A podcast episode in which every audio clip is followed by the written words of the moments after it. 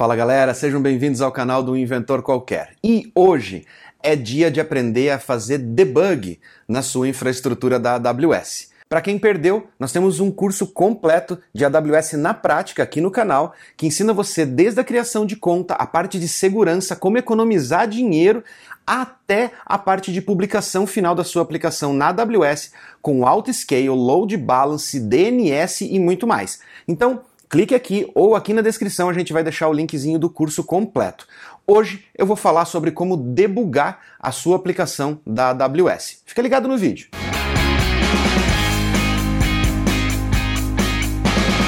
Galera, eu tenho que confessar que eu não esperava que esse curso da AWS fosse dar tanta repercussão e fosse trazer tanta gente legal para vir assistir os vídeos aqui no canal.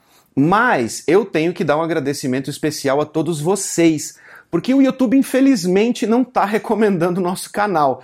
Então tá bem complicado da gente conseguir o tráfego orgânico mesmo tendo um conteúdo como a AWS, por exemplo, que é bem procurado. E a única forma da gente realmente estar tá crescendo, a única justificativa para a gente estar tá crescendo é por vocês porque vocês estão compartilhando os vídeos, vocês estão dando like, vocês estão comentando, vocês estão divulgando o nosso canal. E eu só tenho a agradecer a vocês. Meu muito obrigado, muito obrigado mesmo por vocês estarem apoiando o canal, estarem compartilhando o nosso conteúdo. Isso é muito importante para nós. E eu espero que mais uma vez esse conteúdo aqui seja útil para vocês. Mesmo que você não queira debugar a sua aplicação na AWS, eu se eu fosse você eu ficaria até o final desse vídeo, tá? Porque lá no final tem uma surpresinha para todo mundo que trabalha com desenvolvimento e que está fazendo o curso da AWS aqui, mesmo aqueles que acertaram de primeira. Eu acho que vocês vão gostar do que eu tenho para falar no final desse vídeo. Então, fica ligado, não pula, não sai do vídeo, porque vocês vão curtir. Hoje, na segunda-feira, quando esse vídeo estiver indo no ar, era para a gente estar tá começando um conteúdo novo aqui no canal. Mas na semana passada, muita gente entrou em contato com a gente através do Insta, na mensagem direta, e, claro, através dos comentários nos vídeos da AWS. E essas pessoas trouxeram as mais diversas dúvidas com tecnologias diferentes, com Apache, com Nginx, com ideias de projetos super legais, de multidomínio e um monte de coisa super legal que eu achei, poxa, eu achei muito massa vocês virem conversar, vocês virem trazer as ideias, virem mostrar que vocês realmente estão aplicando na prática nos projetos de vocês que esse era o nosso objetivo, poder ajudar vocês nos projetos e fazer vocês não só crescerem na carreira, mas também motivar vocês a desenvolver seus próprios projetos e quem sabe aí virar o próximo dono de startup unicórnio aqui do Brasil. Mas no meio desse processo todo surgem muitas dúvidas e algumas dúvidas são muito específicas a respeito de certas tecnologias e se eu fosse responder cada uma delas especificamente, principalmente aquelas que envolvem a questão de arquitetura do software, eu precisaria entender dessa arquitetura que você está desenhando para eu poder ajudar. Como eu não posso fazer isso, até porque seria inviável em questão de tempo, porque como vocês sabem, a gente grava os vídeos do canal no final de semana. Esse vídeo especificamente a gente está gravando na quarta-feira para dar tempo de editar ele, preparar ele até segunda para ele poder ir para o ar para vocês assistirem. Mas durante a semana a gente trabalha, a gente tem conta para pagar e o YouTube, infelizmente, ainda não paga nossas contas para a gente poder se dedicar ainda mais para poder ajudar vocês nos projetos de vocês. Então, esse vídeo é uma maneira da gente poder ajudar vocês a encontrarem os problemas que vocês estão tendo na infraestrutura da AWS, seguindo o curso que a gente já deu aqui no canal, ok? Então, prestem bastante atenção, porque eu vou falar sobre como vocês vão encontrar os problemas, como vocês vão debugar o problema ou debulhar a infraestrutura da Amazon para daí conseguir encontrar os problemas, ok? Então vamos lá. Primeiro ponto e o mais importante para vocês entenderem a respeito de debug na infraestrutura em cloud. Vocês precisam literalmente debulhar a infraestrutura. Vocês precisam quebrar ela em partes para entender como a sua infraestrutura está dividida para que vocês consigam olhar para dentro de cada uma das camadas e testar essas camadas e encontrar qual camada está apresentando o problema. No caso da nossa aplicação, da aplicação que a gente fez ali no curso, ela é uma aplicação feita em Node.js.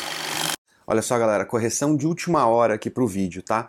toda vez que eu falar porta 3000 nesse vídeo, na verdade é porta 3001, tá? Mas no dia foi gravado na correria lá e eu acabei me perdendo e acabei falando o número da porta errada, tá? Então eu vou colocar alguns lembretes na tela, mas lembrem-se que não é a porta 3000, é a porta 3001 e ela roda na porta 3000. Como vocês sabem, essa aplicação está rodando utilizando a porta 3000 dentro de um container de Docker lá na nossa máquina do EC2, lá na nossa instância do EC2. Esse container está exposto, ou seja, ele está permitindo acesso de fora da máquina à porta 3000 para que vocês possam testar a API. Para isso, vocês precisam ir lá no painelzinho do EC2, clicar em cima da máquina de vocês, em cima da instância EC2 que está rodando a API e pegar o IP dela. Você vai pegar o IP dela, vai colocar lá na barrinha de endereço do navegador, vai colocar dois pontos e o endereço da porta, que é a porta 3000. Não se esqueçam que para fazer esse teste, para que esse teste funcione, vocês precisam ir lá no grupo de segurança e adicionar o IP de vocês no grupo de segurança API porque o grupo de segurança API, se vocês configuraram tudo certinho, ele vai estar tá fechado só permitindo acesso vindo do load balancer para dentro dessa máquina. Então vocês precisam ir lá no grupo de segurança API, adicionar o IP de vocês, permitindo que vocês conectem pela porta 3000. Lembrem-se, não liberem todas as portas por questão de segurança, então liberem a porta 3000 para o IP de vocês e aí sim vocês vão conseguir acessar via navegador. Uma dica: se caso você estiver liberando a porta errada ou o IP errado, ou esqueceu de liberar o IP, tem uma dica bem facinha de você entender se a AWS está bloqueando você pelo firewall, pelas regras dos grupos de segurança. Quando você tenta acessar a sua aplicação, seja pela porta 3000, pela porta 80, não importa. Quando você tenta acessar a sua aplicação e ela demora, o seu navegador demora para trazer uma resposta, ele fica travado, como se estivesse carregando, carregando, carregando e nunca termina de carregar. E depois de alguns segundos ele finalmente retorna uma mensagem dizendo que você não tem permissão para acessar aquele endereço. Isso significa que você caiu no firewall da Amazon. A Amazon faz isso para evitar brute force ou ataques DDoS que disparam centenas e milhares de requisições para aquele IP tentando encontrar portas livres. Quando alguém tenta fazer isso, a Amazon demora para responder, simulando uma lentidão na aplicação, fazendo com que esses softwares de port scan não tenham sucesso ou que eles demorem muito para conseguir escanear todas as possíveis portas disponíveis naquela aplicação. Então demorou demais, ficou ali carregando, não está trazendo resultado, tal significa que ou você esqueceu de configurar o security group para liberar o, seu acesso, ou você colocou talvez a porta ou talvez o IP errado lá para poder ter o acesso, ok? Então, passando dessa fase, você testou, bateu lá na porta 3000 e a sua API retornou.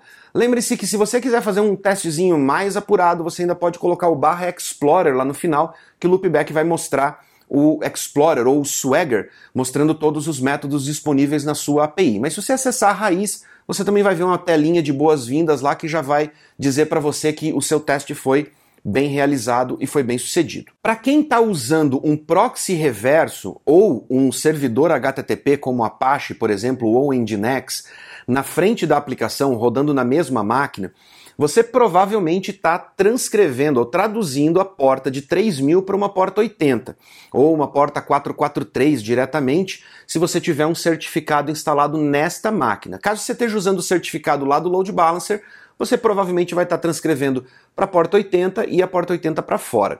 Neste caso, você pode repetir esse mesmo teste, só que ao invés de você bater no IP da máquina buscando pela porta 3000, você vai bater no IP da máquina buscando pela porta 80 ou pela porta que você liberou ou que você está tentando fazer a tradução, a transcrição do tráfego para fora. Lembre-se que a aplicação pode estar funcionando e o seu proxy reverso pode estar com problema. Neste caso, se esse segundo teste falhar, significa que você tem que verificar as configurações do seu proxy reverso, do seu Nginx e do seu Apache até fazer o tráfego finalmente sair e aí sim você vai para o teste do load balancer, ok? Uma vez que você testou a aplicação e ela está de pé, testou o seu proxy reverso, ele está de pé, Lembrando que lá no nosso exemplo a gente não usou proxy reverso, então essa etapa não seria necessário para quem está seguindo exatamente os exercícios que estão lá no nosso curso.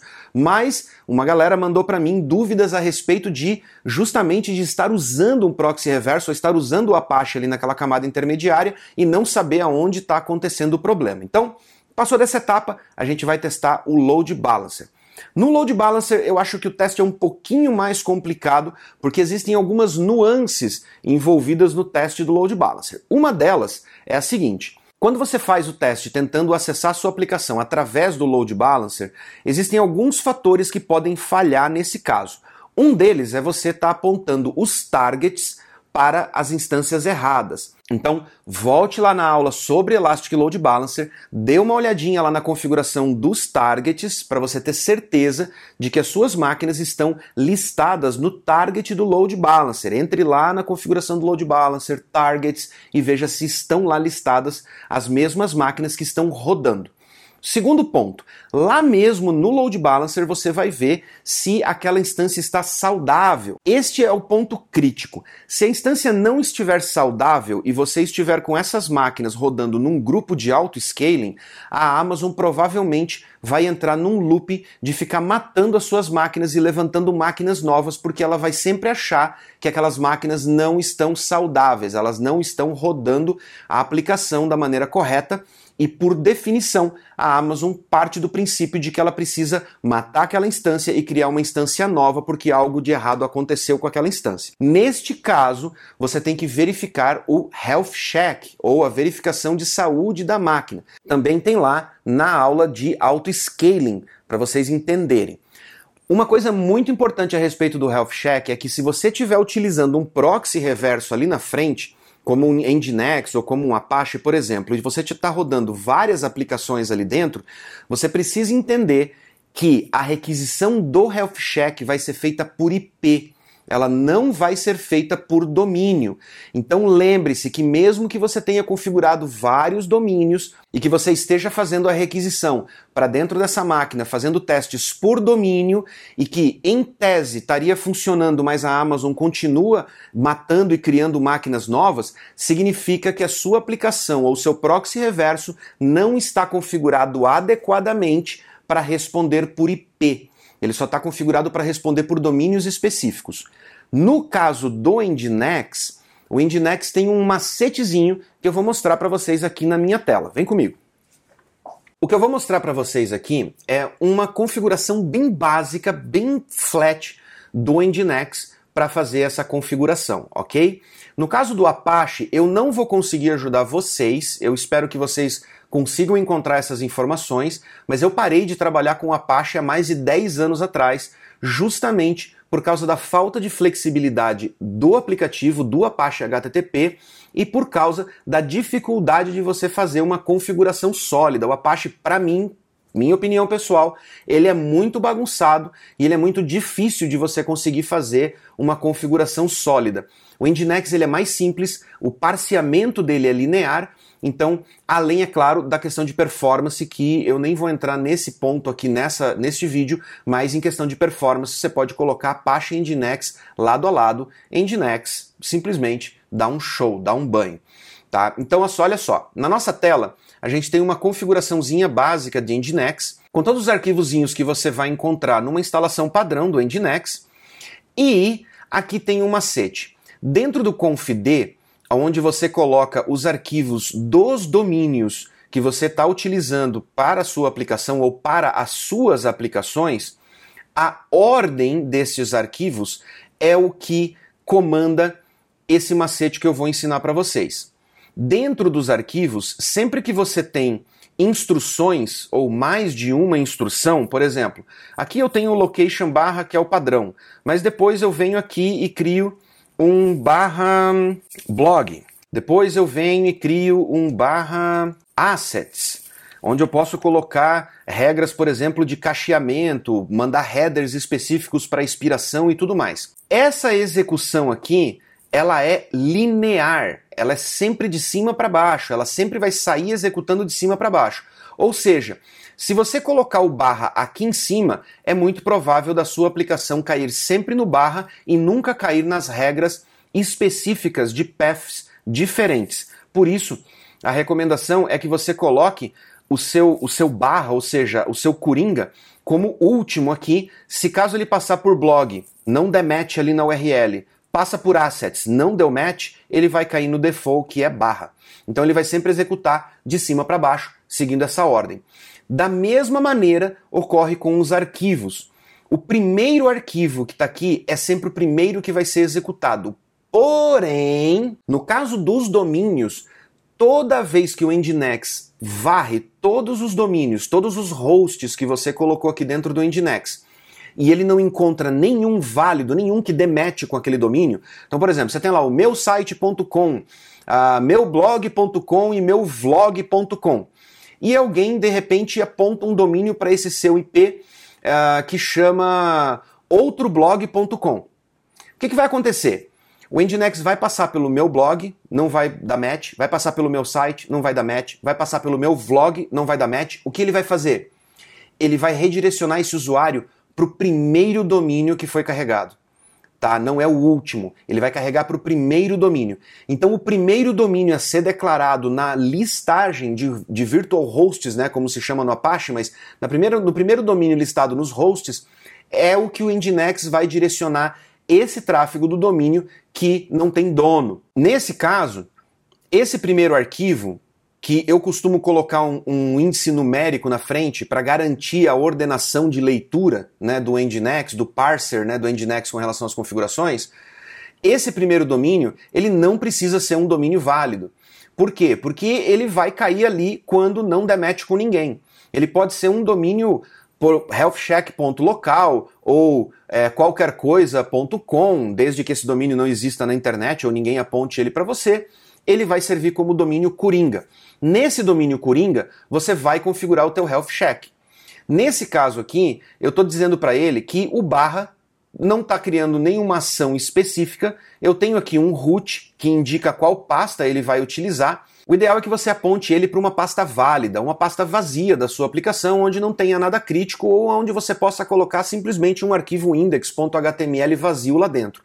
Isso já vai ser o suficiente para quando o Health Check tentar bater nessa máquina através do IP, o Nginx vai tentar fazer match com cada um dos domínios que tem ali dentro, não vai encontrar nenhum match, não vai encontrar nenhum domínio que bata com o IP, obviamente, e ele vai pegar esse primeiro carinha aqui da lista e vai devolver um código 200. Caso você queira fazer uma verificação mais apurada, por exemplo, o fato do Nginx responder pela porta 80 o health check e ele bater simplesmente com um arquivo estático, um index HTML vazio que você tem ali no disco, só diz que o Nginx está funcionando, mas não diz se a sua aplicação está funcionando.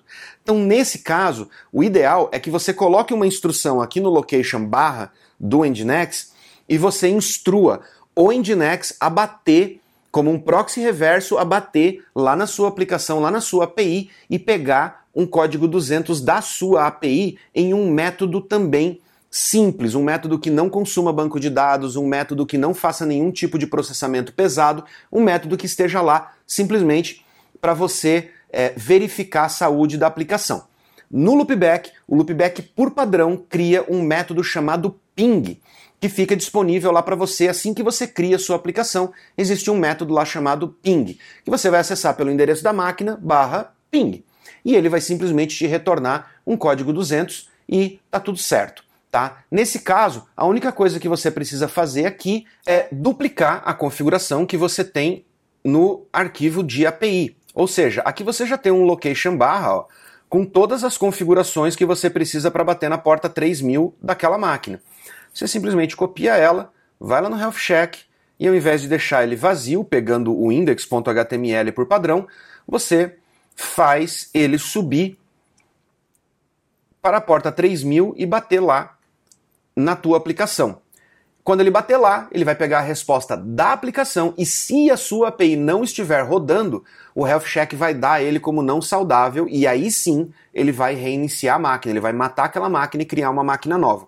Dessa forma, você garante que a Amazon te ajude a manter a sua API de pé e não só o Nginx respondendo por aquela máquina, pela porta 80 de forma genérica. ok? Então, essa aqui é a dicasinha para vocês resolverem o problema com o Health Check. Tem que dar bastante atenção a isso. Lá na configuração do Health Check, a Amazon pergunta qual é a porta onde ela pode bater e ela pergunta qual é o path. Então, se você configurar, por exemplo, o endereço como barra ping, como eu estou colocando aqui agora, lá no Health Check você tem que colocar barra ping. Você não pode deixar aquele barra padrão normal, porque ele vai tentar bater no barra e essa aplicação aqui especificamente agora, da maneira como ela está aqui, ela não vai responder pelo barra, ok? Então, lá no Health Check você tem que configurar exatamente o path que você está configurando para fazer o Health Check. Mas aqui não tem problema, você pode bater aqui direto no barra, que ele vai bater lá naquela paginazinha de abertura, aquela página de boas-vindas lá da API, lá do Loopback, e é basicamente uma página HTML que passa algumas informações básicas lá para você e tá tudo certo. Ele vai bater lá, vai pegar um código 200, vai dizer para o Health Check que a API está de pé e você passou no teste. Assim a AWS mantém a sua máquina de pé e não vai ficar criando máquina. Uma coisa muito importante a respeito dessa questão da AWS ficar matando e criando máquina, principalmente com o Health Check mal configurado, que vocês têm que dar uma atenção muito especial, é que é o seguinte. No EC2 existe uma cobrança mínima, um intervalo de cobrança mínima. Então, se você levanta uma máquina e essa máquina fica de pé por 5 minutos, a Amazon vai te cobrar uma hora cheia tá? Não sei se a Amazon já mudou essa política. Eles, eu tinha ouvido falar alguma coisa sobre a Amazon dar uma melhorada nessa política da minutagem aí, mas eu prefiro partir do princípio do pior cenário possível e garantir que eu não vou ficar gastando dinheiro. Porque se cada vez que uma máquina sobe, ela fica dois minutos de pé, o Health Check fala que ela não está saudável, mata a máquina e cria outra, eu estou pagando uma hora cheia para uma máquina que está cinco minutos de pé. E se cada máquina dessa ficar só 5 minutos de pé, em uma hora eu vou pagar uma penca de máquina sem eu precisar estar tá pagando, porque as máquinas não estão literalmente rodando ou sendo utilizadas. Então, dê uma atenção especial para o Health Check, garanta que ele está funcionando certinho e que ele está verificando a saúde da sua aplicação da maneira correta e que a Amazon está mantendo a sua aplicação de pé quando ela está de pé. Ok? Então, a última etapa na nossa validação é caso você esteja utilizando um CDN ou uma camada extra lá na frente, como um CloudFront, por exemplo, da AWS, ou o próprio Cloudflare, que eu já falei aqui no canal também. Já dei dicas para vocês de como utilizar o Cloudflare na faixa para poder segurar ataques de DDoS contra a sua aplicação e ainda aumentar a performance dela. Caso você esteja utilizando essa camada extra, eu tenho algumas coisas muito importantes para você lembrar no momento em que você estiver fazendo os testes. O primeiro é, uma vez que o seu load balancer tiver testado e você tiver conseguido validar ele, dentro do grupo de segurança do seu load balancer, você precisa colocar a lista de IPs do Cloudflare que vão ter permissão para direcionar tráfego. Se não, não importa você estar tá utilizando uma camada como o Cloudflare lá na frente para proteger a sua aplicação, e o seu load balancer está esgaçado lá, está aberto para a internet e as pessoas poderem bater direto nele, sendo que o Cloudflare, por exemplo, oferece uma camada de proteção extra para sua aplicação.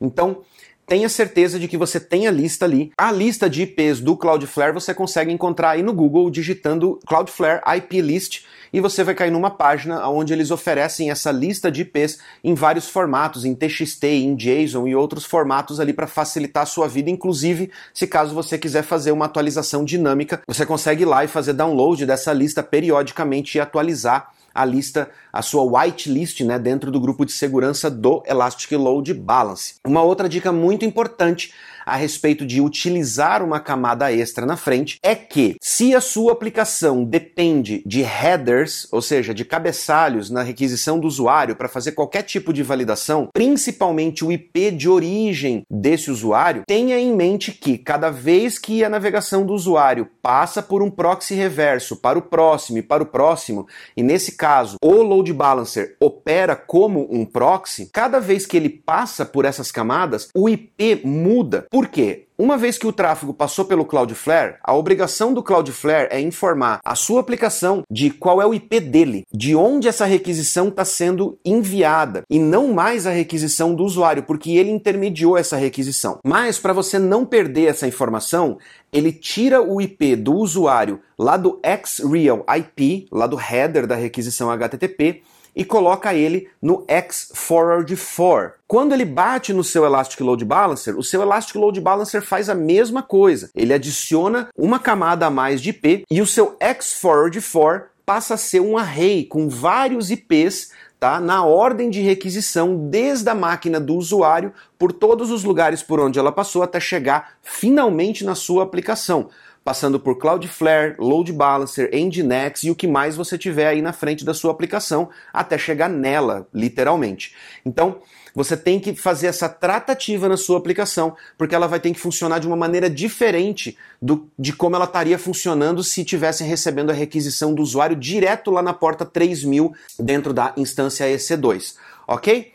Galera, essas foram as minhas dicas de hoje para ajudar vocês a debugar a aplicação de vocês lá na AWS e isso serve para qualquer tipo de aplicação. Claro que quanto mais complexa é a sua aplicação, mais camadas você tem que colocar aí no meio da debulhada, ok? Antes de começar a debugar e testar cada uma das camadas. Mas uma vez que você fez essa sequência, em algum ponto dessa sequência você vai encontrar a falha da sua aplicação e vai ficar muito mais fácil você corrigir e testar as camadas subsequentes e finalmente ter a sua aplicação lisinha funcionando redondinha lá na AWS, mesmo que você esteja utilizando outros serviços aí na frente para proteger a sua aplicação. Ok? Então vamos lá. Galera, como eu prometi no começo do vídeo, eu tenho uma surpresinha para vocês. Eu gostaria muito, mas muito mesmo, porque eu fiquei muito empolgado com o feedback de vocês, com as ideias, com as perguntas e perguntas muito específicas a respeito de tecnologias high level, como o uso do SQS, por exemplo, ou o uso dessa infraestrutura da AWS para gerenciar múltiplos domínios de cliente ali por trás. Então tem muitas ideias legais surgindo por aí, vindo de vocês, e eu sei que vocês estão trabalhando em projetos muito massa. Então eu quero deixar aqui as portas do canal aberta como uma forma de agradecimento mais uma vez por toda a ajuda que vocês estão dando para nós. Quem estiver fazendo ou já fez o curso da AWS, mas está fazendo o curso com o intuito de desenvolver o seu próprio produto, tá? a sua própria startup, o seu próprio website, o seu próprio sistema, quando o seu sistema estiver no ar, quando ele estiver disponível online para qualquer pessoa, entre em contato com a gente através do nosso perfil lá no Insta. Eu vou deixar o endereço aqui na descrição que a gente vai entrar em contato e vai fazer um videozinho aqui mostrando o seu produto, mostrando a sua aplicação aqui no canal para ajudar a trazer pessoas para utilizar o sistema que você desenvolveu, assim como você está ajudando a trazer pessoas aqui para o canal para poder assistir o curso. É um ganha-ganha saudável e é uma maneira da gente poder agradecer vocês por todo o apoio que vocês estão dando para gente. Então, ficam abertas as portas, mensagem direta lá no Insta, manda o endereço do sistema e se por acaso não tiver uma homepage, uma landing page legal lá ainda formada, tal a respeito do sistema, ou se o intuito não é isso, bota uma descriçãozinha lá para a gente entender o que, que o sistema faz tá? E de preferência, é claro, arruma um usuário e uma senha lá para a gente poder acessar e poder fazer um test drive, fazer umas gravações de tela bem legal, fazer um vídeo bem legal do seu sistema e ajudar a promover ele aqui no canal. Beleza? Eu espero ver esses projetos em breve lá no nosso Insta, porque eu estou muito ansioso para ver os resultados do trabalho todo que vocês estão tendo aprendendo e praticando o curso da AWS aqui do canal.